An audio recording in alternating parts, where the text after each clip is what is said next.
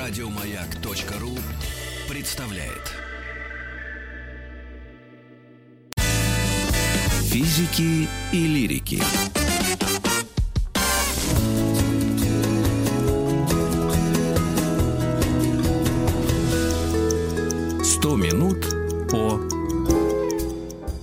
100 минут о тайных обществах с Константином Михайловым. Мы сегодня опять на связи. Религиовед, историк, преподаватель учебно-научного центра изучения религии РГГУ, кандидат культурологии, между прочим.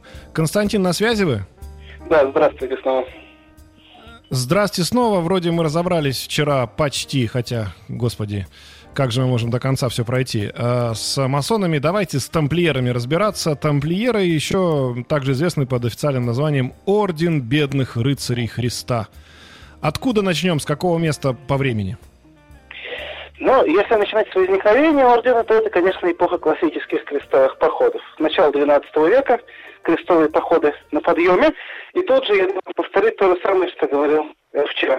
Конечно, никакое не тайное общество, причем если масоны хотя бы называли себя тайным обществом, и называют себя тайным обществом иногда, то тамплиеры, наоборот, всегда действовали максимально открыто, максимально публично. Это был один из духовно-рыцарских орденов, созданных для защиты Святой Земли от, ну, как сказали бы тогда, от сарацинов, то есть фактически для отвоевания Святой Земли в рамках крестовых походов.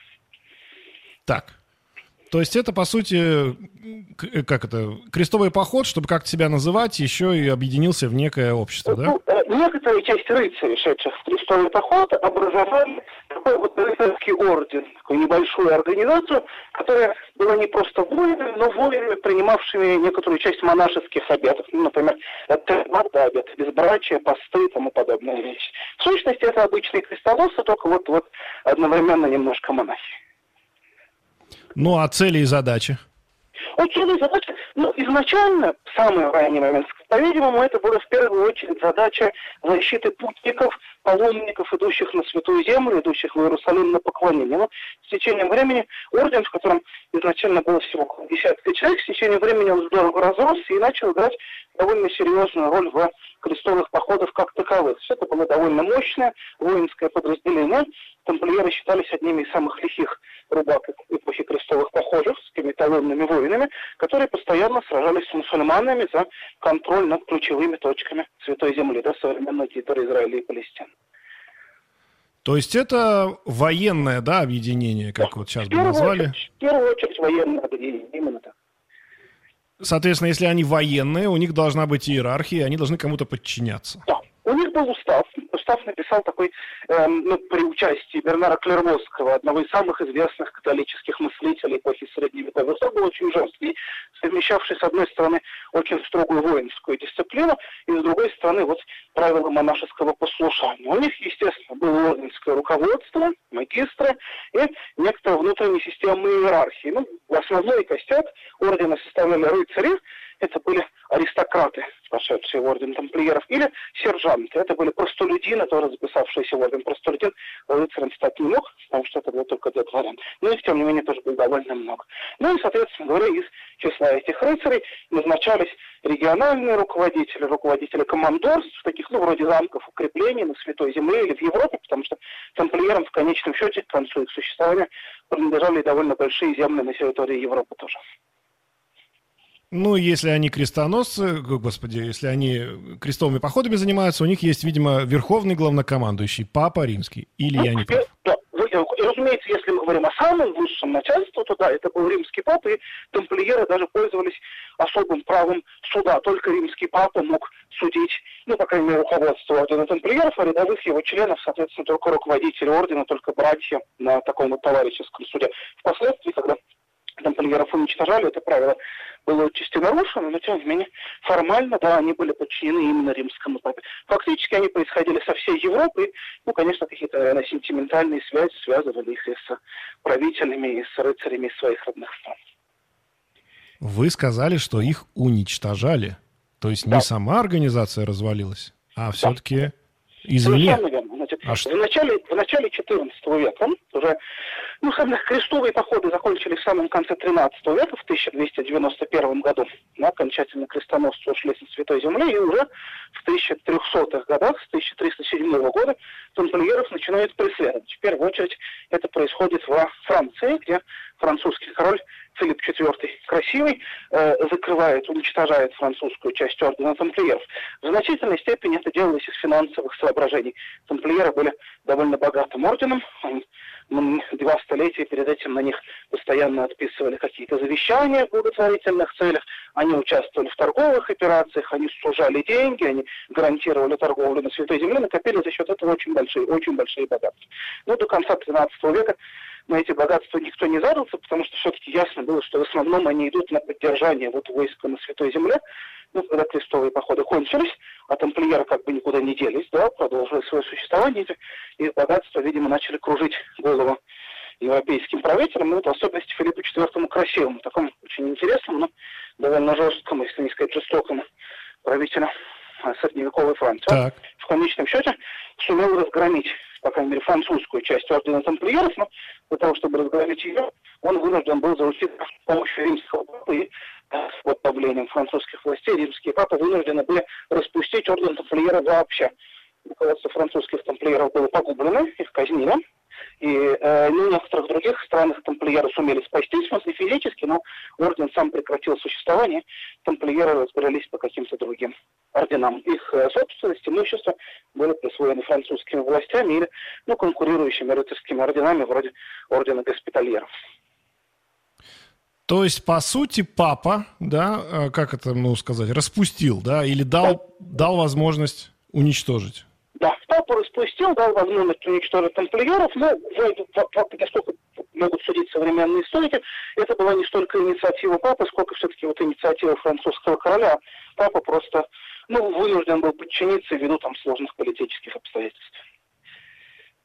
А, и на этом закончилась, да, замечательная вот эта история. То есть больше никаких попыток в современном мире уже не предпринималось. Впоследствии, в эпоху вот классического масонства, о котором мы с вами говорили, э, масоны очень любили и в наши дни тоже очень любят отсылаться к этим тамплиерам.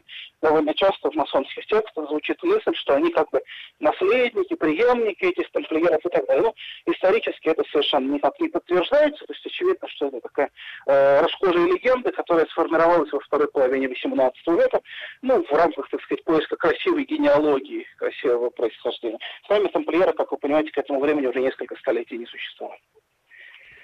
А что за легенда о проклятии? Да, это любопытный, любопытный значит, э, когда э, последний магистр э, ордена тамплиеров, Жак де Мале, был казнен, э, он по преданию, по легенде, наложил проклятие на людей, которые погубили орден тамплиеров, ну, его самого, собственно, Жака де Мале и его товарищей. О том, что ну, может быть, не о проклятии, но о гневе Божьем, который обрушивается на губителей тамплиеров, писали уже в XIV веке.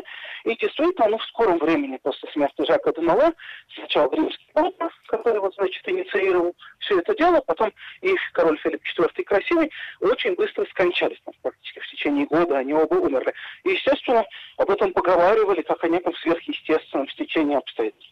Ну, на самом деле Жак де Асре драматические слова, как это там описывается в художественной литературе, как там Дрюон, например, красиво в своих романах об этом пишет, это не вполне понятно. Скорее всего, в чистом виде ничего такого не было, но история проклятие и наказание, они, тем не менее, действительно ходили. Ну, а вскоре после гибели ордена тамплиеров, ну, в историческом масштабе, Франция э, погрузилась в столетнюю войну с Англией, очень тяжело, как известно, шедшую, и тоже, по-видимому, некоторые авторы уже в XIV-XV веке связывали все эти проблемы, династические кризисы, с вот каким-то таким вот гневом, обрушившимся на Францию за то, что она погубила благочестивый орден тамплиеров и оболгала его. Тут еще важный момент в том, что Филипп IV, чтобы казнить тамплиеров, чтобы распустить их, действительно их оболгал и сделал все дело так, как будто бы они поклонялись каким-то сатанинским силам, Константин, давайте мы вас перенаберем, перенаберем вас, э, потому что что-то со связью у нас, буквально пару секунд подождут наши слушатели. А вот как раз с этого момента мы начнем, то есть что не просто тамплиеров э, уничтожили, да, а еще и оболгали. И именно поэтому считается, что вроде они наслали какое-то проклятие на французов и на французского короля. А, значит, сейчас мы после того, как передоберем, и будет на связи Константин, мы как раз с этого момента и продолжим. А, я хочу сказать, что мы сейчас говорим про тамплиеров. А, у нас целые 100 минут о тайных обществах. Вот мы уже забрали два. Вчера у нас были масоны, сегодня тамплиеры. Выясняется, что это общество, конечно, не тайные, но есть такой стереотип, что, наверное, к ним надо так относиться, поэтому мы решили так назвать наши 100 минут о. На связи ли у нас Константин? Да, давайте вот с этого момента про э, то, что они еще и оклеветали. Э, то есть да. они, имеют в виду король Франции. Сами понимаете, влиятельный рыцарский орден, овеянный славой, героическими свершениями на Святой Земле нельзя было просто так распустить. Да? Нужен же был какой-то предлог, их надо было в чем-то обвинить. В чем их можно было обвинить? Понятно, что Филипп IV интересовали в первую очередь финансовые дела, но в их финансовых делах не было ничего противозаконного, за что можно было бы зацепиться. Обвинить их в предательстве, это тоже невозможно, они были известными героями. По приказу Филиппа IV его люди состряпали такую историю о том, что как будто бы тамплиеры все богохульники, как будто бы тамплиеры поклоняются какому-то демону, которого они назвали Бафомет, Видимо, это искаженное слово «Магомед». Видимо, это, так сказать, такое вот искажение, пришедшее как бы из неправильного понимания исламской традиции, как будто бы тамплиеры предавали Христа, плевали на распятие во время посвящения и так далее. Все это дело под пытками некоторые из тамплиеров признали. Ну, пытали их действительно совершенно ужасно, так что ничего удивительного в этом нет. Но потом, в самом конце суда, Жак де Мало, тоже подвергнуты тяжким истязаниям, но нашел в себе все-таки силы отречься от этих показаний и сказать, что они были выбиты из него насильно. Все-таки честное имя тамплиеров он сумел на гробовой доске немножко как-то отмыть таким образом. Ну, понятно, что суд это все уже во внимание не принял, и по обвинению во всех этих богохульствах и прочих мерзостях их в конечном счете и казнили и распустили. А с их богатствами все нормально? То есть, как это говорят, золото партии никуда не потерялось? Э, ну, знаете, конечно, в современной массовой культуре есть история о том, что как будто бы какая-то часть э, тамплиеров пропала. Вы знаете, что люди всегда любят такие истории, да, какие-то таинственные пропавшие сокровища и так далее. Но что, по-видимому, все-таки большая часть богатств тамплиеров действительно была присвоена теми, кто их разгромил. Кроме того, важно понимать, что все-таки мы говорим о Средневековье, и основную часть богатства тамплиеров составляли не золото и драгоценные камни, а земли, которые им принадлежали. Для Средневековья земля важнее золото, важнее любых других богатств. Эти земли, конечно, пропасть никуда не могли и просто были впоследствии переписаны на новых хозяев.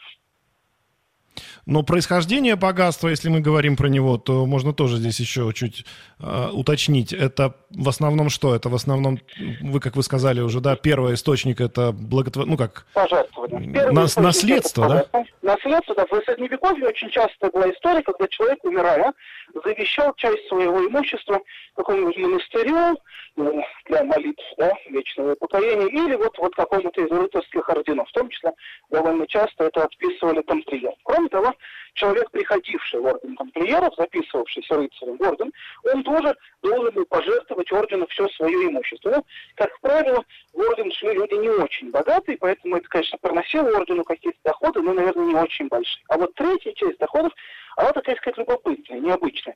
Дело в том, что тамплиеры... А, ну, Константин, это... давайте мы к, к третьей части, у нас сейчас будет реклама, мы к третьей части доходов как раз вернемся, и говорим мы о тамплиерах. Сегодня у нас 100 минут о тайных обществах, в гостях у нас Константин Михайлов. Сейчас будет небольшая реклама, через которую мы вернемся и продолжим. Оставайтесь с нами, физики и лирики в эфире.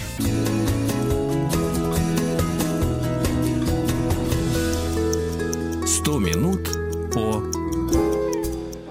о тайных обществах тамплиеры. Тема наша сегодняшняя. Константин Михайлов на связи. И мы сказали, что о происхождении богатства. Первое, значит, человек, который приходил, записывался в тамплиеры, как правило, еще делал некий взнос. Это раз. Во-вторых, когда кто-то умирал, наслед... ну, наследство свое тоже мог переписать на тамплиеров. Третий э, вид э, получения богатства интересный момент, что тамплиеры сумели в очень значительной степени э, наладить средиземноморскую торговлю в 13, ну, 12-13 веке.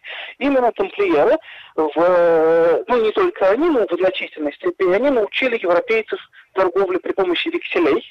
Очень часто они заключали какие-то интересные транспортные сделки и так далее. В чем было дело? Дело в том, что тамплиеры имели командорство, то есть владение и на Святой Земле, на Ближнем Востоке, и в Европе. Соответственно, если, например, купец собирался плыть на Святую Землю, он мог не тащить с собой все свое золото и прочее, что ему было нужно, а он мог прийти в командорство в Европе, сдать туда золото, получить расписку, приплыть на Святую Землю и там в тамплиерском командорстве получить все, что ему причиталось. Ну, естественно, с небольшим процентом, да, с небольшой оплатой, которую при этом получали от тамплиера. Плаваний таких было довольно много, потому что через Святую Землю, через Ближний Восток шли очень важные, очень серьезные торговые пути. Пути специй, пути шелка и так далее. То есть многие европейские торговцы, как, например, Марко Поло известный, да, его родня, mm-hmm. должны были на Ближний Восток путешествовать. Соответственно, тамплиеры имели с этого некоторый доход. Плюс они довольно охотно сужали деньги, давали деньги в долг. Средневековые законы не одобряли ростовщичество, кредитование, как бы мы сегодня сказали. Это считалось немножко аморальным, но рыцари-тамплиеры поскольку все-таки они были рыцарями-монахами, служителями церкви, они тут имели некоторые преференции. Церковь сквозь пальцы смотрела на то, что они зарабатывают такими делами, потому что считалось, что деньги, которые они зарабатывают, они в конечном счете идут на святое дело, на освобождение Иерусалима, и поэтому как бы это не такой большой грех. И тамплиеры тоже довольно здорово на этом поднялись в финансовом отношении. Ну, плюс рачительное хозяйствование, умелое управление, все это тоже играло свою роль. Если вы сказали, что у них был, ну, по сути, банковский какой-то бизнес, назовем это так, да. значит, у них должны были быть бухгалтеры, то есть у них должны были быть люди экономические какого-то склада, да, помимо да, ну, рыцарей. Конечно, речь идет о 12-13 веке, то есть мы должны понимать, что это не современная система. Скажем, например, двойную бухгалтерию просто еще не придумали тогда. Но, конечно, у них были какие-то костеляны, какие-то управляющие, какие-то, ну да, как бы мы сегодня сказали, экономисты, финансисты, они все набирались из тех же самых рыцарей. Все-таки не надо забывать, что рыцарь, приходящий в орден, это же не просто человек, который умеет махать мечом. Рыцарь это человек, у которого до того, как он пришел в орден, была какая-никакая земля, деревеньки с крестьянами и так далее. И каждый, хоть сколько-то имеющий что-то за душу аристократ, он некоторыми навыками управления, некоторыми финансовыми навыками владел. Понятно, что это был не генуэзский банкир и не венецианский торговец, но тем не менее кое-что он из себя представлял. конечно, учитывая, что в ордене было довольно много народу, э, можно было найти людей вполне толково справляющихся с такими вещами. Тамплиеры вне Европы. Если исключить Святую Землю, то есть э, ну вот э, побережье Азиатское, да, побережье Средиземного моря, и время от времени участие тамплиеров в крестовых походах в сторону Египта или Туниса, то есть на африканское побережье, нет, нигде более мы их не встречаем. Почему-то в современной массовой культуре, в так сказать, такой желтой прессе, очень часто будируется вопрос о том, не плавали ли тамплиеры в Латинскую Америку, там, к бразильскому побережью или еще что-нибудь такое. Но это чистые фикции, собственно говоря, ну вообще все эти истории, они только в 20 веке начали сочиняться. Конечно, ничего подобного тамплиера никогда на самом деле не делали. То есть никаких тамплиеров в Португалии не было? Ну? В Португалии это Европа, в Португалии, конечно же, были. В а, Португалии, а, тут... в Испании. Нет, в Португалии. За пределами Европы, то есть за да, пределами Португалии да. не было? За, за пределами Средиземноморья, скажем, да, они практически по Средиземноморью христианского мира европейского, они никогда не появлялись. На Кипре?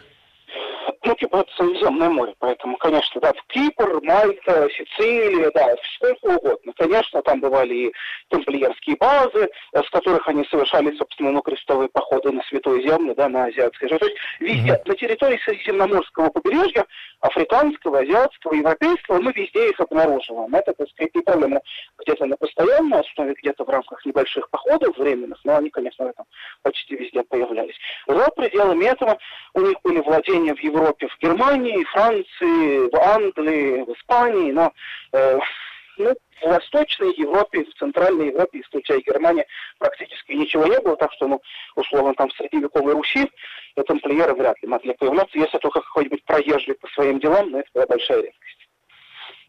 Ну и надо сказать в финале, что все-таки была организация военная, но захватнической как таковой деятельностью они не занимались или занимались? Ну, сказать. Все-таки они вели войны на Святой Земле. А что такое войны на Святой Земле? Толпа европейцев пришла и завоевала э, территорию, так сказать, Иерусалима, окрестности Средиземноморского побережья Ближневосточного, отобрав эти земли у местных старых хозяев, э, арабов, у тюрок, сельджуков и так далее. В этом смысле это, конечно, вполне себе завоевательные походы. Плюс в составе других крестовых походов тамплиеры действительно вторгались в Египет, вторгались в Алжир, в Тунис, ну, в современных терминах называется, когда другие были названия, uh-huh. На эти территории, и тоже действовали как захватчики. Ну, правда, африканские походы, как правило, были очень неудачные, неуспешные, э, никаким результатом особенным кроме поражения, не приводили. А вот на Ближнем Востоке тамплиеры здорово окопались и вместе с другими крестоносцами все-таки с конца XI до конца XIII века некоторые города там, иногда даже довольно большие территории контролировали. То есть они это контролировали, но изнутри, как бы, то есть не из, из, из Европы, да, по сути дела, их убрали, и, соответственно, контроль они потеряли в этот же момент. Или они раньше оттуда ушли? К моменту, когда их разгромили в Европе, крестоносцы с Ближнего Востока уже ушли. Последние крестоносцы уходят с Ближнего Востока в 1291 году, ну, 91-92, в конце 13 века. В 1307, то есть в начале 14 века, когда 15 лет спустя, тамплиеров начинают громить в Европе. Константин Михайлов был у нас в гостях. Спасибо вам огромное. 100 минут о тайных обществах. Говорил мы о тамплиерах. У нас был в гостях регулярвет, историк, преподаватель учебно-научного центра изучения религии РГГУ, кандидат культурологии. Спасибо вам огромное, друзья. На этом все. Всем пока-пока. Завтра в 11 часов, как обычно, физики и лирики. У нас неделя физики, лирик отдыхает. А потом будет неделя лирики. Я пойду в отпуск. Так что до встречи. Услышимся. Пока-пока. Еще больше подкастов на радиомаяк.ру